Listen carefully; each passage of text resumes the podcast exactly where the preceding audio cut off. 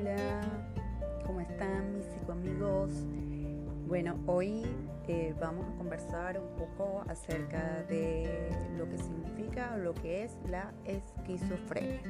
Es una palabra que a veces asusta muchísimo eh, y que no sabemos eh, cuál es el significado mm, o, o, la connotación que realmente tiene esta palabra, ¿no? Yo creo que, para muchos es como un misterio. Y para otros es como la, em, el, generalizar eh, una condición eh, en una persona como una, una afectación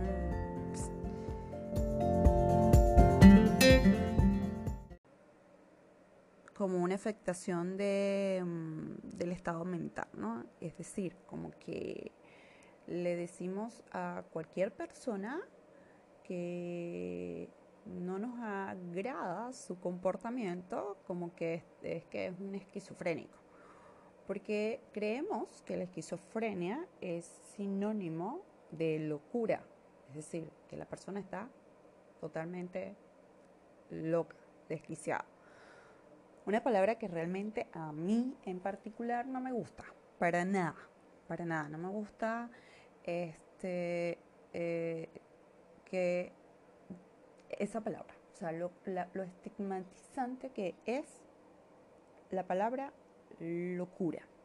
Entonces, en muchas ocasiones bromeo con esto de la locura, porque yo siento que realmente todos estamos locos, ¿no? en la vida. ¿Quién no, quién no lo está? ¿Quién no está un poco loco? Pero lo cierto es que la esquizofrenia, bueno, la palabra en sí significa eh, esquizo de encendido y frenia de, eh, mente, de, de, que hay una mente extendida, ¿no? O sea, como dividida. Y realmente es una enfermedad, es una condición de vida. Eh, a mí no me gusta tampoco mm, llamar las, mm, este, este tipo de patologías, hablando un poco más mm, técnico, eh, de salud mental como enfermedades. Eh, porque creo que son realmente condiciones de vida, es decir, que te van a acompañar el resto de tu vida y que te tienes que adecuar a ellas y, y tienes que hacer que formen parte de ti, y que tú seas quien tenga el control sobre esta condición, que no debe em, hacer que tu vida sea como un tan cuesta arriba, ¿ok? Entonces, bueno, si es una condición que es crónica, que si efectivamente no se trata a tiempo, no se diagnostica a tiempo, tiende a ser muy deteriorante, las personas se vuelven, este, realmente cambian su personalidad si no se adhieren bien a, una, eh, a un tratamiento este, efectivo. ¿no? Y em, es una condición que em, se da Em, desde muy temprana edad. Em, hay casos en donde se han diagnosticado niños con esquizofrenia. Esto no es como que lo, lo común. Lo común es que la esquizofrenia debuta realmente es como en la edad de la adolescencia. Eh, por lo general entre los 15 años, 19, mm, 20. Eso no quiere decir que una persona mm, de mayor edad pueda debutar también eh, con esta condición. Porque em, esta condición entra dentro de una clasificación desde el punto de vista psiquiátrico que es la psicosis. Y dentro de la psicosis, eh, la esquizofrenia está dividida en varias esquizofrenias. Dentro de esta está la esquizofrenia desorganizada o hebefrénica, la, simple, la paranoide. Entonces, dependiendo de cuál esquizofrenia sea, también va a depender la edad de aparición. Eh, lo otro es que se caracteriza porque, bueno, sí, van a haber alteraciones. Cuando la persona está en crisis, hay alteraciones del pensamiento, eh, puede tener pensamientos bizarros o inadecuados. Em, también eh, su conducta puede cambiar, se puede tornar este, un poco como que expectante, un poco eh, paranoide de lo, que de, lo que está a su alrededor y también el lenguaje cambia. ¿okay? Dicen que eh, la literatura y cuando uno eh, hace un diagnóstico de, en, estos, en estas personas, cuando están en crisis, pues evidentemente el lenguaje es así puede ser como un poco parco, puede ser un poco como tangencial, este, porque las ideas también están como desorganizadas.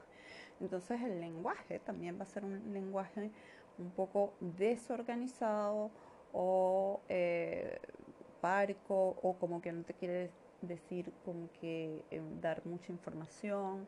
Y lo otro es que, bueno, efectivamente tienen estas ideas tan desorganizadas o ideas muy delirantes, ¿ok? Que son ideas fijas de algo en particular y que, por, o sea, no les puedes hacer cambiar de opinión.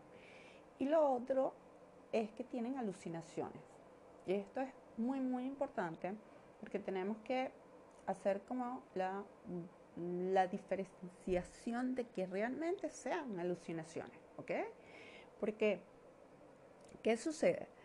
Que a veces pensamos eh, que cuando estamos en crisis, eh, ya sea por estrés, por, porque estamos muy tristes o porque tenemos una condición depresiva, también escuchamos voces. Entonces, tenemos que hacer ciertas diferenciaciones porque efectivamente no todos eh, son...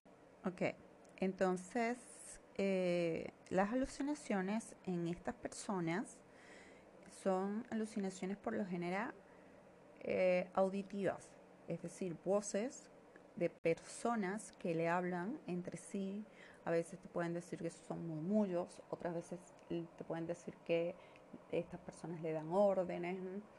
Y eh, esta persona que tiene esta condición lo vive como real, no lo vive como, como que como que esto mm, es mentira o, como que yo creo o yo, yo a mí me parece, no, eh, lo viven como que si fuese real y cuando le dan órdenes a veces pueden decir que son órdenes como eh, negativas y eso le produce mucha, mucha angustia a estas personas.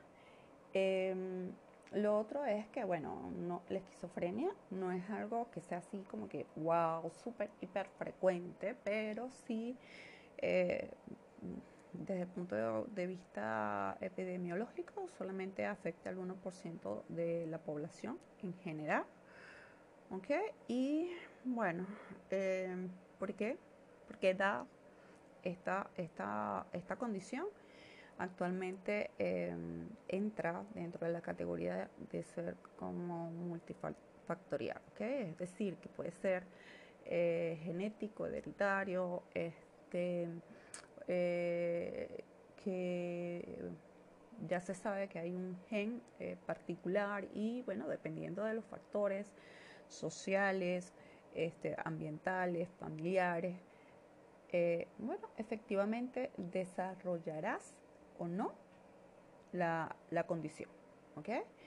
Em, lo otro es que eh, ahí como mm, eh, se sabe que evidentemente eh, hay alteraciones bioquímicas a nivel cerebral y por eso es que también esta, esta condición tiene un tratamiento farmacológico. Porque em, hoy en día eh, se cree que evidentemente hay alteraciones de los neurotransmisores que están en nuestro cerebro. Y uno de los neurotransmisores que con mayor frecuencia está asociado a la esquizofrenia es la dopamina. Entonces, este es una condición que para hacer el diagnóstico tiene que presentar estas características por seis meses por lo menos o un mes continuo por lo menos, ¿ok?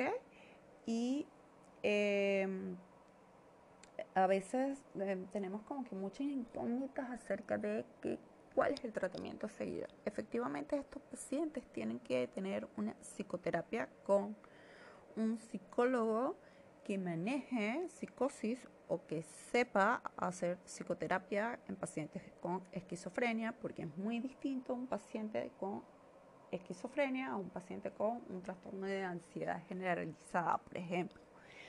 O pueden tener también psicoterapia con un psiquiatra que haga psicoterapia. Y efectivamente tiene que mantener un tratamiento farmacológico y allí es sumamente importante porque van juntos, van de la mano, tanto la psicoterapia como el tratamiento farmacológico. Y el tratamiento farmacológico para estos pacientes eh, o para estas personas son los antipsicóticos. Hay muchísimos antipsicóticos, antipsicóticos atípicos, antipsicóticos típicos, que son los más viejos, y los atípicos, que son los más nuevos.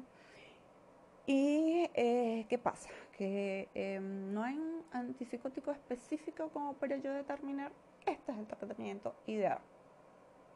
No, pero sí hay protocolos. Y hay protocolos en donde se establece un antipsicótico en particular eh, y si este no, ese no funciona, pues se sigue con otro antipsicótico y así sucesivamente. Las dosis también hay dosis estandarizadas y tenemos que probar ese antipsicótico con la dosis terapéutica por un tiempo para ver si es el tratamiento idóneo para ese paciente o tendemos que em, luego cambiarlo si no funciona. Entonces por eso podrán haber escuchado en algunas ocasiones que eh, hay pacientes que eh, tienen esta condición que tienen un tipo de antipsicótico y otros que tienen otro tipo de antipsicóticos. Por lo general los antipsicóticos son comprimidos, tabletas eh, o pastillas, como mm, por lo general lo puedan llamar en sus países. Y también tenemos inyectados, que son como inyectados, pero no que se tienen que inyectar todos los días. Claro, tenemos los inyectables, que son como el Alor, que es para la que por lo general actualmente se utiliza como de emergencia. Si el paciente está, llega a una urgencia y está muy agitado, entonces se le coloca un eh, tratamiento intramuscular eh, como para mejorar un poco si hay alguna agitación psicomotriz o agresividad. ¿okay? Eh, si no, del resto, por lo general, siempre va a ser vía oral.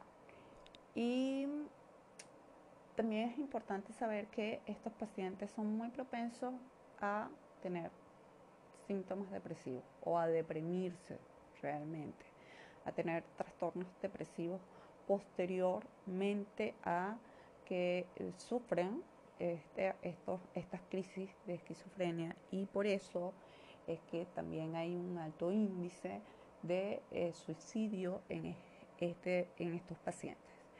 Lo otro en, en lo que quiero enfatizar, que quiero que de verdad quede como claro, es que no debemos estigmatizar este tipo de condición. ¿Por qué?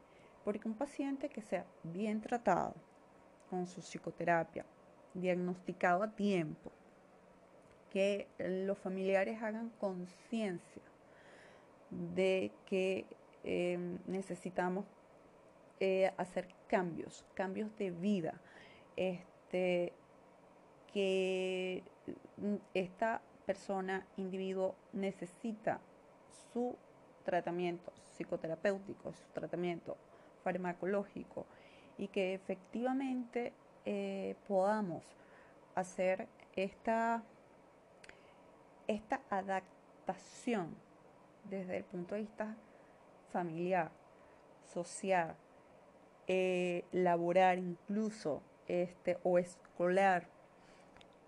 Em, estos son pacientes que evidentemente pueden tener una vida normal.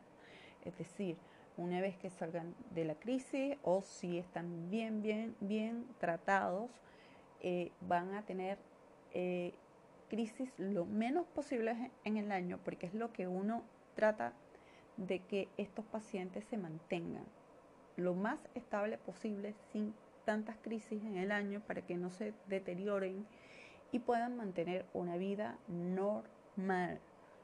Eh, con su familia, eh, estas personas también se pueden casar, pueden tener hijos. Cada quien toma, puede, es libre de tomar una decisión en su vida.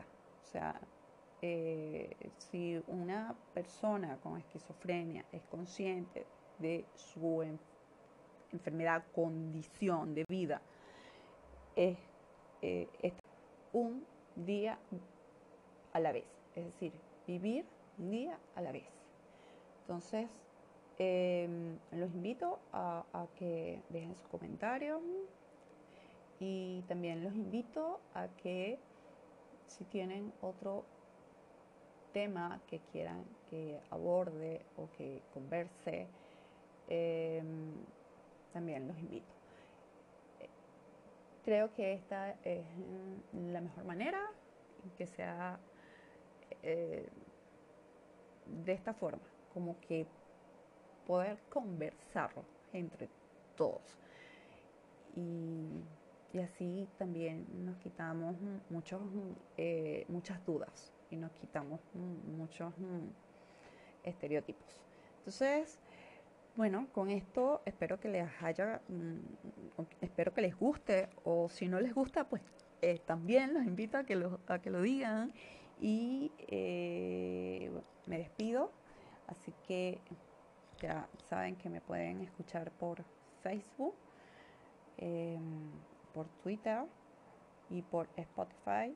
Estoy como Osmari Psicoblog y espero que estén muy bien, así que nos vemos, eh, nos vemos o nos escuchamos en una próxima ocasión.